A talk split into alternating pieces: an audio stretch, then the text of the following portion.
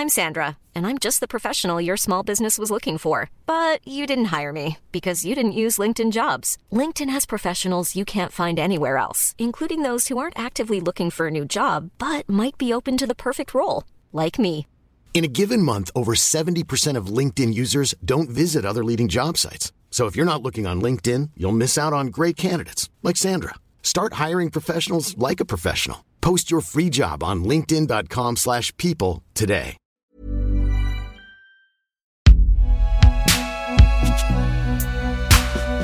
Concocté par Binge Audio.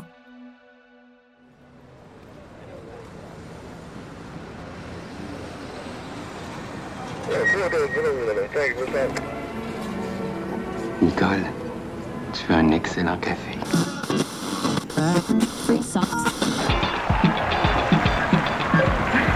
toute façon, pour ce soir, j'ai ni l'un ni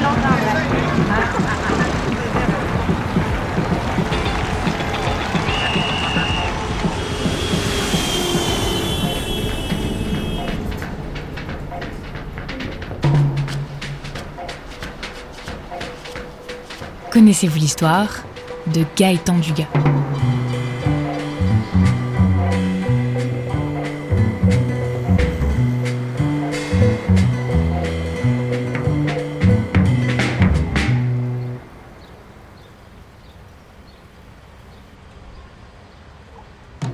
Nous sommes en 1973 au Québec. La libération sexuelle qui s'est doucement étendue depuis la fin des années 60 a fait évoluer les mœurs. L'époque est à la remise en cause des valeurs bourgeoises et patriarcales. Sur les murs et dans les esprits fleurissent les slogans Faites l'amour, pas la guerre, nous jouissons sans entrave.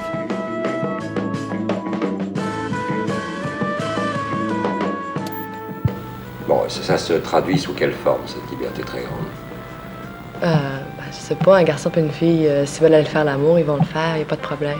Oui, mais est-ce que, par exemple, Ça les se garçons pratique peuvent venir vous voir dans vos chambres Oui, Depuis depuis, cette année. depuis septembre. Depuis année. L'an dernier, c'était interdit, mais cette année, euh, l'an dernier, il y a eu des, des élections pour ça, pour une liberté plus grande, on l'a eu maintenant. Alors, les garçons.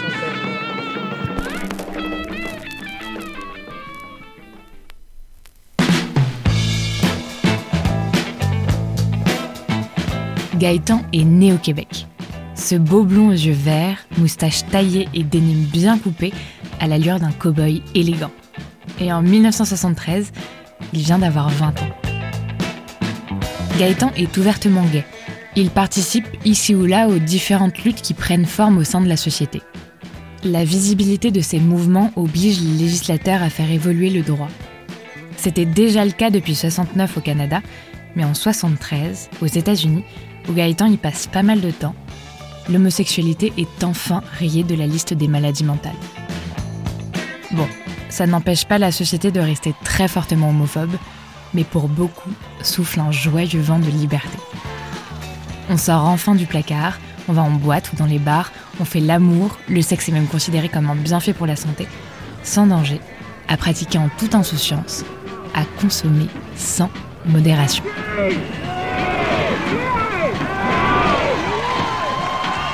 Gaëtan participe à cet élan heureux.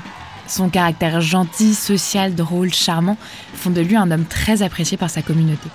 Il est admiré pour son style de vie, ses voyages, sa garde-robe dernier cri achetée à Londres, à Paris ou à Barcelone.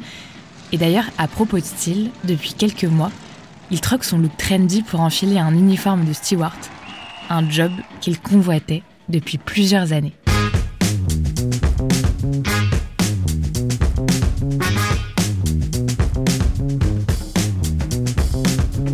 Vient tout juste d'être engagé dans la prestigieuse compagnie Air Canada. Et ses missions lui vont comme un gant. Voyager des milliers de kilomètres et faire des rencontres aux quatre coins du continent, c'est exactement ce qu'il comptait faire de sa vie. Pendant plus de 5 ans, Gaëtan multiplie les destinations et les rencontres. Halifax, Toronto, Montréal, Vancouver. Il passe beaucoup de temps à New York et San Francisco, où il enchaîne conquêtes et partenaires, en se foutant royalement du lendemain. Gaëtan est séduisant et charmeur, il n'hésite pas à laisser sa carte de visite aux passagers qui lui plaisent.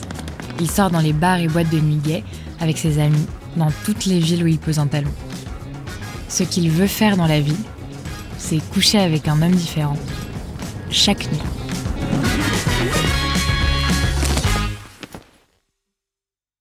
L'insouciance aura été de courte durée. Arrivent les années 80 et avec elle un mystérieux virus qui sème la terreur et vient perturber sérieusement la fête. Une sorte de pneumonie ravageuse.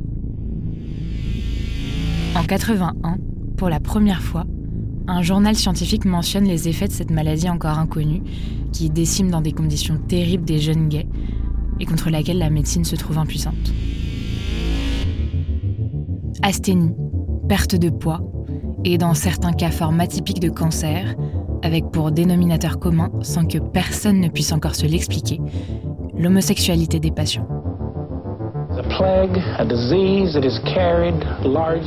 C'est un fléau, une maladie qui affecte la communauté homosexuelle et elle contamine maintenant la communauté hétérosexuelle, les enfants et les bébés. On navigue à l'aveugle face à cette maladie qu'on appelle le cancer gay. Encore un moyen pour stigmatiser un peu plus les homos. Beaucoup d'homosexuels sont dans la restauration. Qu'est-ce qui nous prouve qu'en touchant la nourriture, ils ne transmettent pas la maladie à leurs clients?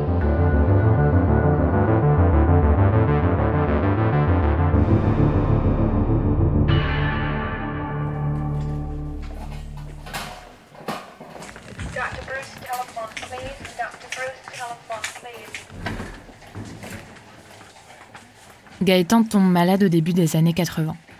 Il a des taches sur la peau.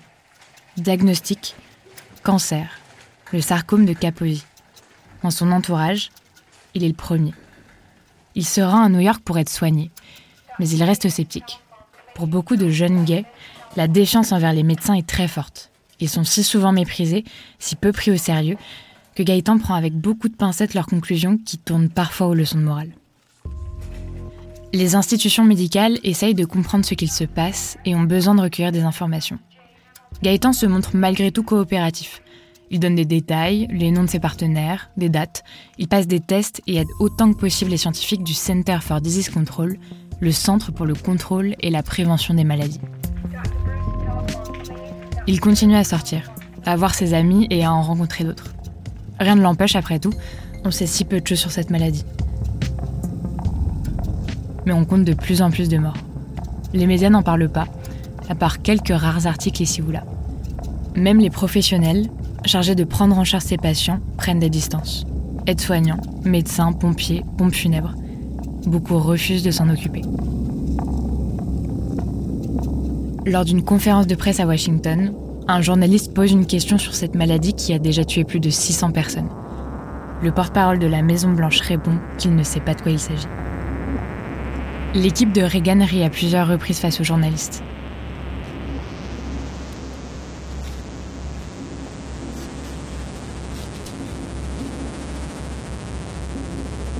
Mais les chiffres montent. les chiffres montent.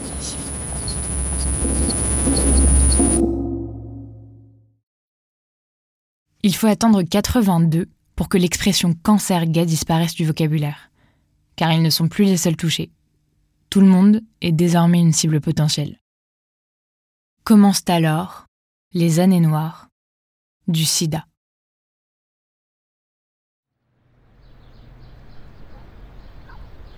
Gaëtan, de plus en plus malade, retourne dans son Québec natal retrouver sa famille.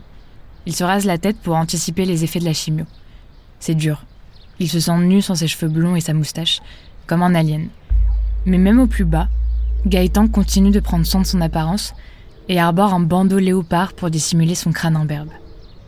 Le reste de son temps, il le consacre auprès d'associations locales de lutte contre le sida. Gaëtan s'informe beaucoup sur sa maladie. En mars 83, profondément affaibli, il participe à une conférence à Vancouver.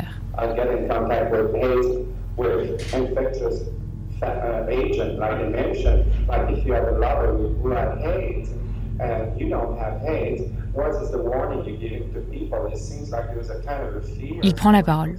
Il pose des questions très précises, mais personne ne lui apporte de réponse. Puis il conclut par N'ayez pas peur des malades. Un an plus tard, le 30 mars 1984, à l'âge de 31 ans, Gaëtan décède à l'hôpital Hôtel-Dieu de Québec d'insuffisance rénale liée au sida.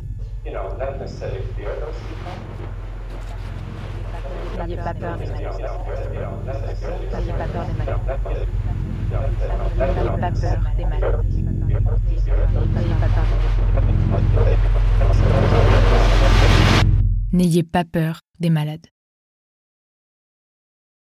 Cette histoire aurait pu s'arrêter là. Gaëtan aurait été une victime de plus, une vie cramée de plus. Comme tant d'autres, il serait probablement tombé dans l'oubli au fil des années. Mais non.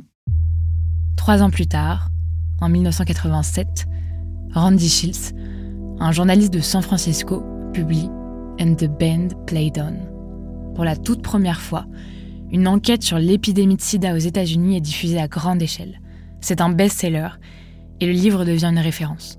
La maladie devient un enjeu de santé publique et des comptes sont demandés à celles et ceux qui sont au pouvoir. En plus de mettre le sida au cœur d'un débat de société, Randy Shields révèle l'existence d'un patient zéro du sida. Une formule qui n'avait jamais été employée auparavant. Ce patient zéro, selon lui, ce serait Gaëtan justement, qui aurait transmis le virus à 40 des 248 premiers cas diagnostiqués aux États-Unis avant 1982. Les médias relayent l'info sans aucune précaution d'usage. Le magazine Time publie un article intitulé Médecine, la terrifiante saga du patient zéro. Le New York Post titre L'homme qui nous a donné le sida. Et le National Review décrit Gaëtan comme le Christophe Colomb du sida.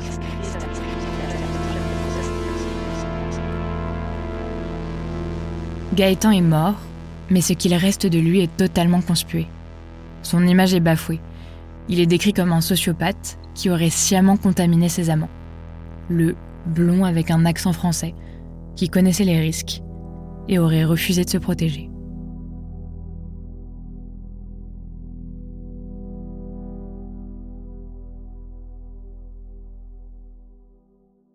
Mais Gaëtan n'a jamais été le patient zéro du sida. En 2005, l'éditeur du livre admet publiquement que la théorie du patient zéro était une façon pour l'auteur d'augmenter ses ventes et donner plus de visibilité à la maladie. Randy Seals avait construit un monstre, un coupable facile, un ennemi commun. Il voulait en faire un exemple. Il en a fait un bouc émissaire.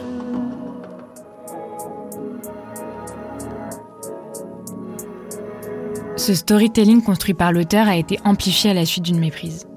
Entre la lettre O et le zéro. Lors de l'étude menée par le Centre pour le contrôle et la prévention des maladies, à laquelle Gaëtan a participé, il a été noté patient 57, puis patient O, avec la lettre O, pour Out of California, hors de la Californie. Il n'a donc jamais été le patient zéro du sida.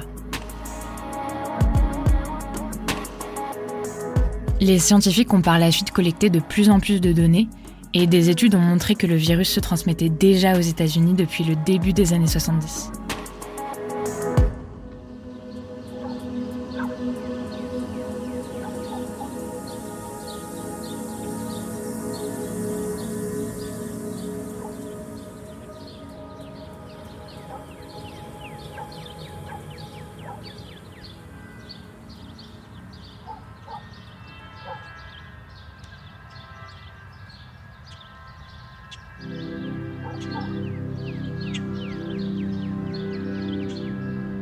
Ses proches ont beaucoup milité pour lui rendre justice. Des journaux gays locaux de Vancouver ont rappelé que Gaëtan a été une mine d'or pour les scientifiques en partageant beaucoup d'informations, quitte à dévoiler des passages très intimes de sa vie. Tous ceux qui l'ont connu se souviennent de quelqu'un de très investi auprès de sa communauté, en s'engageant dans plusieurs associations de lutte contre le sida, afin de transmettre son expérience et aider les malades. On peut même dire qu'on lui doit beaucoup. Grâce à lui, on a pu mieux comprendre comment se propage la maladie.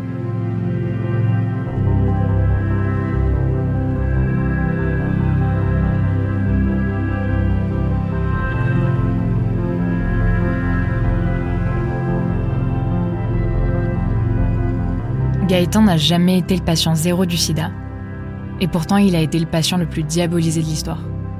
Sa vie privée a été rendue publique jusque dans les moindres recoins. Il a été critiqué, dénigré et considéré comme le responsable de cette catastrophe épidémiologique. Il était gay, Il était bizarre, il était séduisant. C'était l'étranger, l'homosexuel, le méchant parfait. 30 ans plus tard, en 2016, le magazine Science publie un article pour mettre fin à cette terrible rumeur. Passion Zero, No More.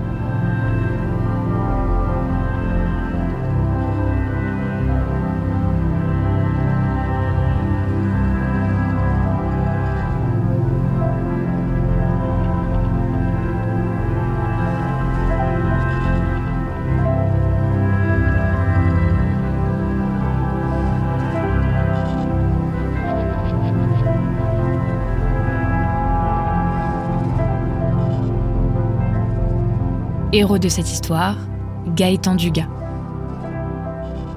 Autrice et narratrice, Juliette Livartowski. Réalisatrice, Pauline Lagache. Recherchiste, Cyrine Azouaoui. Générique, François Clot et Thomas Rosès. Nous avons eu l'idée de vous raconter cette histoire après avoir visionné Killing Passion Zero de Laurie. Connaissez-vous l'histoire? Car l'histoire, c'est nous.